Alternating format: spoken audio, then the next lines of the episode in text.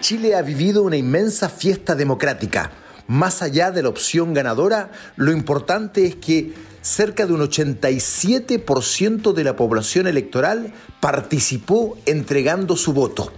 A propósito de eso, nos preguntamos, ¿qué futbolistas han participado de procesos políticos y han ocupado cargos públicos? Como para reconocer y ponernos en sintonía de lo que ha ocurrido en Chile. Esto es Footbox Chile, un podcast con Fernando Solabarrieta, exclusivo de Footbox. ¿Cómo están amigas y amigos de Footbox Chile?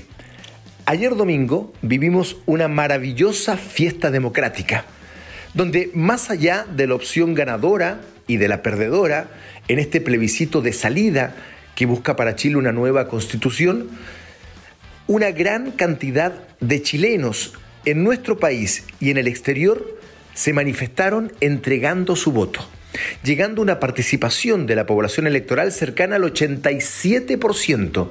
Y aunque el voto haya sido obligatorio, Nunca se había llegado a esta cifra, salvo en el plebiscito de 1988, donde el voto también era obligatorio, pero evidentemente el electorado era mucho menor. Por eso, tras lo que pasó ayer, hoy debemos sentirnos orgullosos, insisto, más allá de la opción ganadora o de la perdedora. Una vez más, entregamos al mundo un ejemplo de una democracia sólida, donde definitivamente en nuestro país nuestras diferencias, más allá de lo polarizado que haya estado en el último tiempo Chile, las diferencias se arreglan de forma democrática a través de un diálogo o a través del voto. Y por eso nos parece prudente y pertinente en este día lunes mezclar la política y el fútbol porque aunque a muchos no nos guste que ocurra, la historia ha demostrado en Chile y en el mundo que siempre hay puntos y conexiones entre la política y el fútbol. Y en este podcast hemos recordado el que tal vez sea el hecho histórico donde de manera más evidente se mezclaron aquel partido de Chile y la Unión Soviética jugado en Moscú y aquel otro que nunca se desarrolló en nuestro país con miras a la clasificación para Alemania 1974 lo hemos profundizado y lo hemos hablado largamente. Por tanto, ahora creo que es interesante buscar en la historia a todos aquellos jugadores que alguna vez tuvieron una gran participación y gran protagonismo en la política chilena. Y así comenzamos, por ejemplo, con lo sucedido con varios jugadores que estuvieron o en cargos públicos o siendo candidatos o apoyando alguna preferencia política. Y vamos a partir así, por ejemplo, con el que para muchos es el mejor jugador de todos los tiempos, Elías Figueroa, que en su momento dio un reconocimiento evidente absolutamente evidente a la campaña del sí a favor de Augusto Pinochet, ¿no? En 1988. En aquella oportunidad dijo Elías Figueroa, como deportista y como ganador que he sido toda mi vida, voto seguro que sí, porque quiero un país ganador. Lo dijo en la franja televisiva, hecho que hizo varios fanáticos del fútbol dejaran de admirarlo. Tuvo un costo muy grande. Y del otro lado de la vereda, Carlos Caselli, que siempre tiene algo que decir cuando se habla de política, fue además muy valiente en una época donde era muy difícil expresar ideas políticas y señaló que él estaba por la opción del no. Contrariamente a don Elías, hizo campaña por esa opción en aquel plebiscito, aduciendo entre otras cosas que su madre había sufrido en carne propia torturas por parte de la dictadura.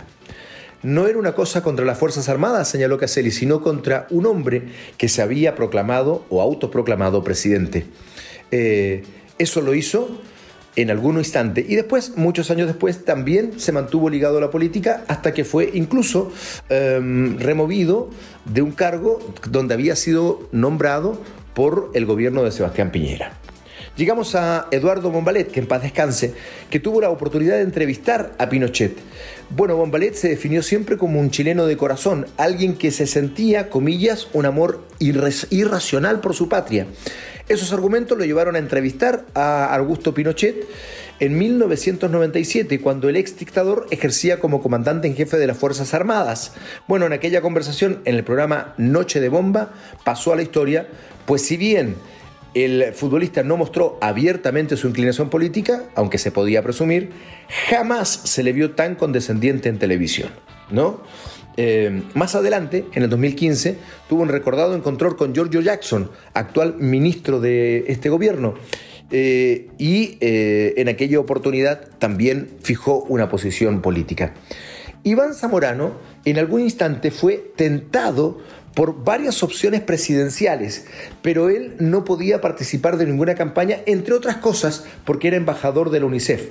Sin embargo, en el proyecto diseñado en la administración de Ricardo Lagos del Transantiago, pero puesto en marcha en el gobierno de Michelle Bachelet, él fue la cara de ese momento en la historia política y además de esa implementación del sistema de servicio público o de locomoción pública que hasta el día de hoy es criticado y reclamado. Y por cierto, la imagen de Iván Zamorano también salió trasquilada. Llegamos a Lima Nucheri, que hoy es alcalde de Coquimbo. Llegó incluso a jugar por la selección chilena y por el propio Coquimbo Unido. Eh, bueno, en las elecciones municipales, Manucheri llegó a ser alcalde de su ciudad. Jan Bosellur, que ha mostrado siempre una postura política en razón y en defensa de eh, el pueblo mapuche. Alguna vez dijo, siento a fuego mi sangre mapuche. Y cada vez que puede, fija su postura respecto a esa situación. Y en algún instante incluso puso en su camiseta su apellido materno, que es Coliqueo. Em, lo hizo a homenaje, obviamente, de su madre y también a través de ese homenaje estaba reconociendo los eh, principios y los derechos del pueblo mapuche. Marcelo Zunino, eterno concejal de la Florida. El ex defensor de Audas italiano es casi un sinónimo ¿no? de lo que sucede en la vida política de la Florida. Bajo el alero de la UDI, ¿no? un partido de derecha y de renovación nacional, se impuso en varias elecciones de la comuna donde él forma parte. Vamos a recordar a otra persona que ya no está con nosotros y que también fue muy valiente en una postura al decirle no al régimen de Pinochet. Así como Caselli participó en aquella campaña, Raimundo Tupper, ídolo total de la Universidad Católica, también señaló con fuerza y con firmeza un no rotundo a la continuidad de la dictadura y que en ese plebiscito también cobró gran, gran protagonismo. Seguimos repasando en razón de lo que sucedió ayer a futbolistas que han participado en campañas políticas, en procesos de esa índole y que han sido candidatos y en algunos casos incluso han ocupado cargos públicos en ese ámbito. Y llegamos al nombre de José Pepe Rojas, el capitán del tricampeonato de la U y de la Copa Sudamericana del año 2011 bajo la dirección técnica de Jorge Sampaoli, quien participó en la franja política de Sebastián Piñera, que sería después presidente de la República en su segundo periodo. Fue una gran sorpresa para muchos y en algún caso también tuvo un costo importante para José Pepe Rojas esta participación. Luego llegamos a Leonardo Vélez, el pollo, que estuvo en contra de la dictadura de Pinochet eh, y que fue uno de los voceros desde el deporte en encabezar la opción no ¿no? El gran jugador de Colo Colo, de la Unión Española, de la selección chilena de los años 70, eh, también tuvo una postura muy clara. Y en el año 2004 siguió ligado al ámbito político como concejal de Santiago, representando al PPD, un partido de centro izquierda.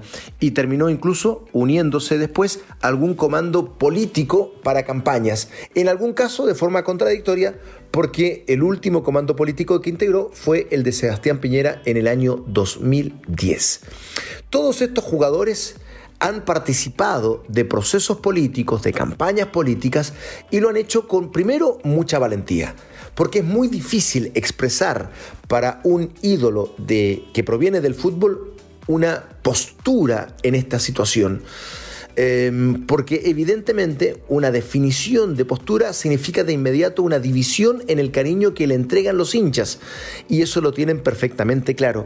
Tal vez por lo mismo, y de forma muy legítima, eh, la mayoría de los jugadores no expresa su opinión política, pero quienes lo hacen tienen una cuota de valentía, que ya es muy valiosa, y también una cuota de honestidad, que debe ser valorizada. Se respeta a aquellos que no lo hacen, pero también se respeta a aquellos que sí toman la decisión de tomar, de tener una postura política. Es el caso de todos los que hemos mencionado y agrego un par más. El caso de Pablo Prieto, que fue diputado, el exjugador de Rangers por Talca en el año 2001, y de Juvenal Olmos, que ha estado en varias elecciones sin fortuna, tanto de concejal como también de diputado.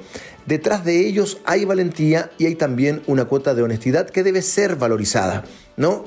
Aunque insisto, se respeta a aquellos que legítimamente prefieren guardar su opinión política para el ámbito privado. Y es cierto, no necesariamente todas las opiniones deben ser públicas. Hay muchas opiniones que pueden ser dadas en forma privada. Y parece ser que el ámbito político es uno de los ámbitos donde los jugadores prefieren no expresarse. Y hacemos todo esto y hacemos este recuento en un día muy importante para la historia de Chile porque ayer domingo, más allá de quién haya ganado y quién haya sido derrotado, se vivió, insisto, una maravillosa fiesta democrática. Y el fútbol no queda exento. Porque es cierto, nos gustaría que la mayoría de las veces el fútbol y la política no se mezclen, en teoría, pero la realidad dice lo contrario. La política también tiene momentos que marcan al fútbol y los jugadores de fútbol en muchos momentos también están insertos en la política. Que tengan una hermosa semana y que por supuesto siga primando en Chile el clima democrático y de diálogo, tal como se expresó en el día de ayer, viendo banderas chilenas por todos lados porque finalmente el país es lo más importante más allá de cualquier postura y el fútbol es parte de ese país, por eso hoy día no podíamos quedarnos ajenos. Un abrazo grande para todos, bonita semana. Esto fue Footbox Chile con Fernando Solabarrieta, podcast exclusivo de Footbox.